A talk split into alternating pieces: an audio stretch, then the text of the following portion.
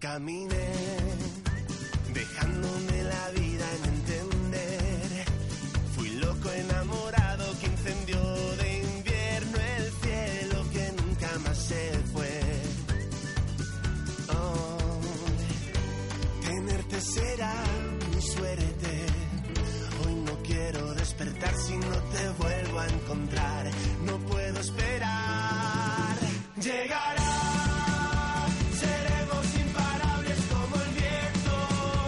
Pues aquí estamos como cada jueves en Hoy por Hoy Asturias, deseando darnos una vuelta por esta región, caminar un poquito, conocer más.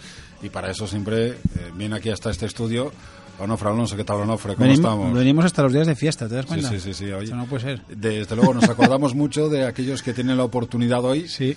de tener un día de asueto, así que... Si alguien va escuchando en el coche, pues igual le damos alguna pista hoy por algún lado. Pues eso, de Sí, eso sí, se sí. trata, de eso se trata. Eh, y si les apetece proponernos algo, tenemos un, un correo electrónico. Paso a paso, arroba radioasturias.com. Nos mandan un correo ahí, nos dicen, oye, ¿por qué no hablan de, de este lugar, de mi pueblo, que tiene estas cosas? Pues vale, pues bueno, pues bien, lo tenemos en cuenta siempre. ¿eh? A- el correo paso a paso arroba radioasturias.com. Y cada semana Onofre, que está empeñado en llevarnos por todos los concejos de Asturias, nos propone la visita a otro más. Sí. Yo no sé dónde quieres llevarnos en este jueves. Bueno, pues como todos los jueves te voy dando pequeñas pinceladas ahí a ver si te vas dando Eh, cuenta a de ver, vamos. venga, a ver, adivina, adivinanza. Bueno, es uno de los concejinos pequeños, 50 kilómetros cuadrados, del, el 20 más pequeño de los, de los 78 que tenemos. Por ahí todavía nada. Unos 22.500 habitantes en todo el concejo, Bueno, ocho parroquias y es un concejo de costa. vale. Solo hay 20 ¿eh? de costa. Sí, sí, sí, Desde Oriente a. Occidente tenemos 20 concejos de costa. Pero con veintipico mil habitantes no, Eh, hay no hay muchos. muchos, ¿eh? no hay muchos. Es un concejo eh, que posee el mayor arenal de toda Asturias, 3 kilómetros cuadrados. Ah, yo ya he dado con él. Bueno, no solamente eso, posee también el mayor de los islotes de nuestro litoral. Y en él podemos disfrutar de ocho playas. También, y aquí es una parte importante de, de este concejo, posee uno de los conjuntos de patrimonio minero más emblemáticos de España. El único también que concejo en el que existe un museo al aire, al aire libre, el que tiene el pozo más vertical, el primer pozo vertical de toda Asturias y la única mina submarina de Europa. Yo creo que ya vamos ¿eh? acertando. También tiene una de las rutas peatonales y cicloturista de 23 kilómetros que va paralela a un canal de agua construido en los años 50 y también como peculiaridad decir que de este concejo salen la mayoría de las lunas de nuestros coches. Hombre, Castrillón. Pues sí, Sí, señor. nos, vamos, nos vamos a Castrillón.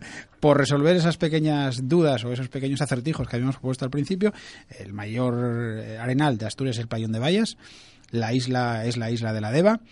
Eh, las parroquias del concejo son todas conocidas y además suenan mucho. Vallas, Laspra, Naveces, Pillarno, Quiloño, Salinas, Santa María del Mar y Santiago del Monte, donde Ajá, está, sí, por sí, cierto, el aeropuerto de Asturias.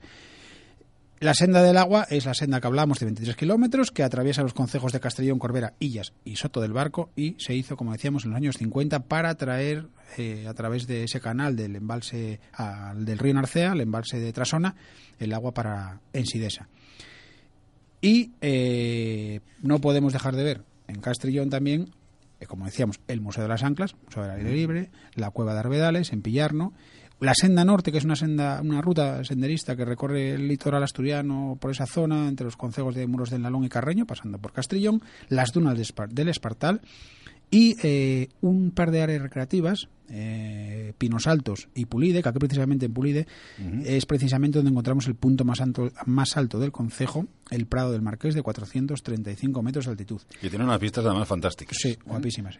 Y luego, como no, como habíamos también aventurado al principio, tenemos una serie de elementos eh, patrimoniales y de indudable visita que son el Museo de la Mina de Arnao y las excavaciones del castro de Gauzón. Ujú. Podríamos quedarnos ahí, digo yo. Pues yo creo que sí. ¿Eh? Tenemos invitado para Tenemos invitado Iván Muñiz, que es el codirector tanto del Museo de la Mina de Arnao y de las excavaciones del castro de Gozón. Iván, ¿qué tal? Muy buenas. Buenas, muy bien. Oye, gracias por atendernos en día de fiesta y por mostrarnos un poquito más.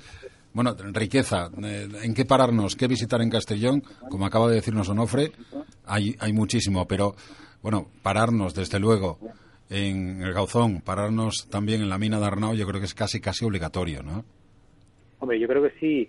Eh, lo bueno que tiene además eh, de todo lo que iba comentando Onofre es que hay un, vínculo muy estrecho entre el paisaje y, estos elementos patrimoniales. Es decir, eh, no, siempre tienes la opción de visitar el castillo más importante de los Reyes de Asturias, el castillo de Gauzón, y a muy poca distancia dirigirte luego hasta la playa de Salinas, eh, recorrer incluso lo que es la, propia población de Salinas, que es eh, la gran primera colonia organizada de turismo en, Asturias, y lo mismo con la mina de Arnao. Eh, tienes el conjunto de patrimonio minero, ese pozo vertical, ese origen de la minería del carbón en el siglo XVI y a pie de playa la posibilidad de disfrutar de la playa de Arnao. Precisamente el nombre del concejo tiene vinculación con estos dos elementos que comentas, ¿no? Efectivamente, eh, Castellón, la primera referencia histórica que tenemos es del, siglo XIII y hacía referencia al territorio que estaba bajo dominio del, castillo, el, Castrillón, el Gran Castillo, con lo cual pues tiene ese, ese elemento bonito de que la historia le haya dado nombre al territorio y que además sea tan antiguo.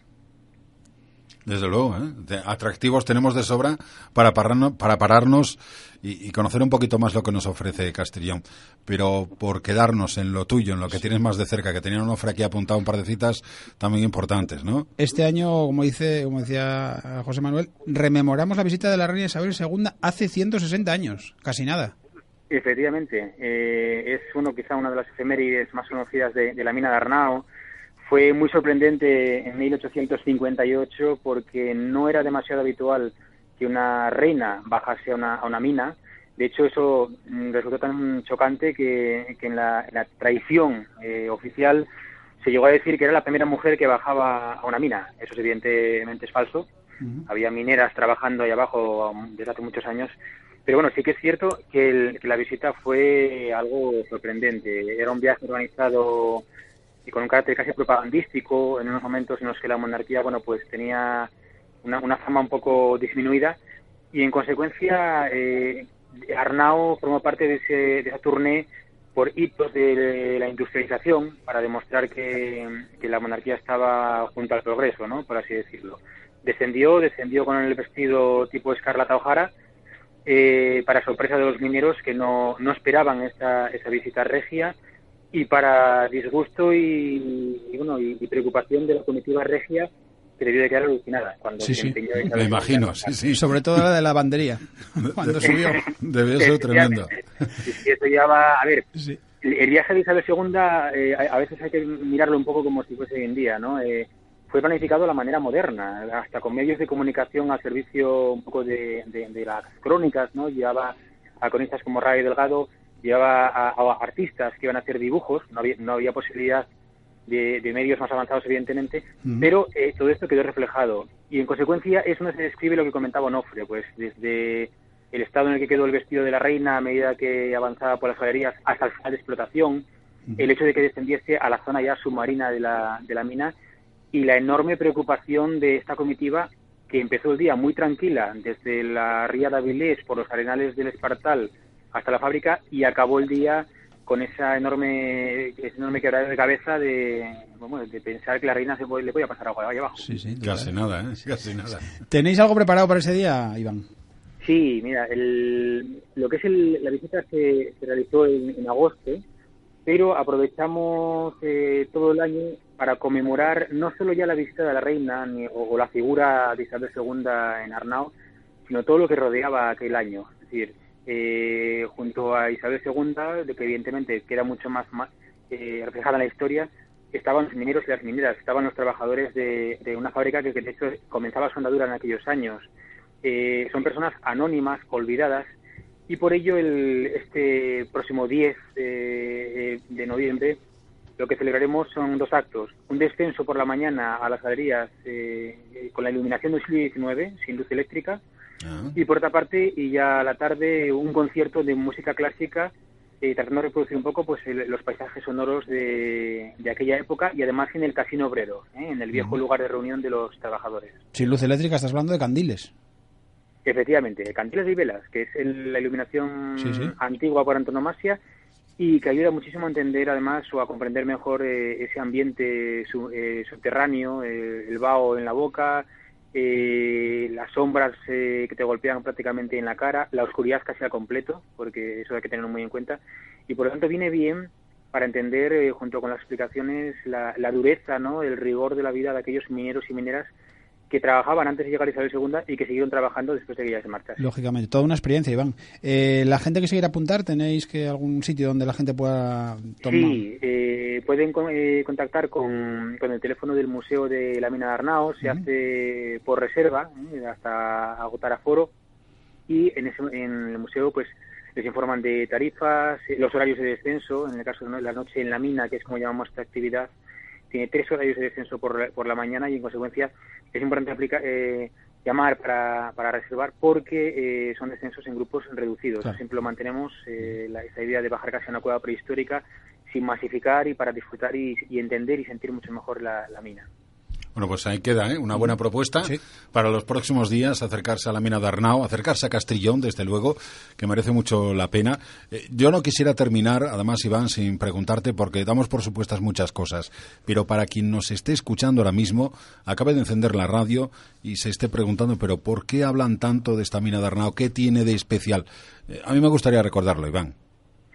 Pues eh, tiene muchas eh, cosas especiales. Eh, es- emocionalmente, antes incluso de que se empezase a estudiar hacen más detalles de historia, ya contaba ese peso de que pues el Pozuelo, como dicen los mineros, ¿no? Es decir, el, el origen del primer castillete que, luego va a acabar implantándose en la cuenca central. Pero por otra parte es el- la cuna de la minería española. En el siglo XVI eh, se dio inicio a la primera explotación de carbón mineral de la historia de España es, eh, como bien decía Onofre, pues la única mina submarina que existe en, el, en la Europa continental, el lugar en el que se desarrolló el primer ferrocarril español, eh, un espacio que sirvió como puerta de entrada de la revolución industrial eh, que acabó cambiando radicalmente la vida de los asturianos y asturianas a partir de 1833 y que los propios industriales y, y, bueno y tratadistas de la época del siglo XIX destacaban Arnao, la mina y, y posteriormente la fábrica como esos hitos, evidentemente desde su perspectiva no pues eh, empresarial, pero que evidentemente tienen también la vertiente humana. ¿eh? Y por otro lado, junto a la mina, eh, el que es el primer gran poblado organizado desde el paternalismo en Asturias, es el origen de la aldea obrera, de lo que va a desarrollarse posteriormente en Bustiello, en Llaranes, en tantos poblados que conocemos y en los que hemos vivido y, y vivimos muchas personas. Bueno, pues nada. La mina de Arnao, Castrillón. Iván, muchísimas gracias por acompañarnos y la recomendación queda hecha para todos los que nos están escuchando. ¿vale? Ha merecido la pena hablar con Iván, pero yo creo que merece la pena casi más ir allí. Desde luego. Con lo cual nos ha metido así, nos ha dejado con la miel en los labios. No sé si el día de los actos que vais a hacer, pero cualquier día tenemos que visitar la mina de Nau, seguro. Desde luego. Pues Iván, muchísimas gracias. Muchísimas gracias a vosotros. Un saludo. Gracias, un Iván, saludo. que además es el director de- del Museo de la Mina de Arnao Sí. y el codirector de las excavaciones del Castillo de Gauzón, como os decía antes. Una experiencia, ¿eh? Eh, tanto Sí, sí, un lugar sí. como otro. Yo Y quien que no haya pasado por allí todavía, yo lo recomiendo. Sí, ¿eh? sí, además es un consejo que yo creo que casi todos los asturianos estuvimos en algún momento. No sé si en Salinas, si en el aeropuerto, si en algún sitio, hemos pasado seguro. Pero tiene muchísimas más cosas, Sí, como, como acabamos de escuchar. Bueno, si tienen algo, ya lo saben, ¿eh? Eh, paso a paso, arroba radioasturias.com, nos lo envían.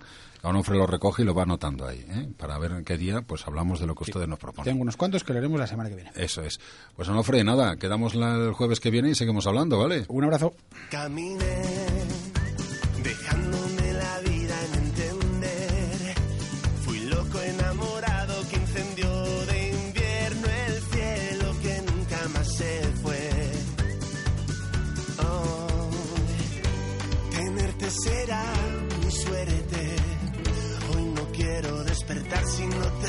a encontrar.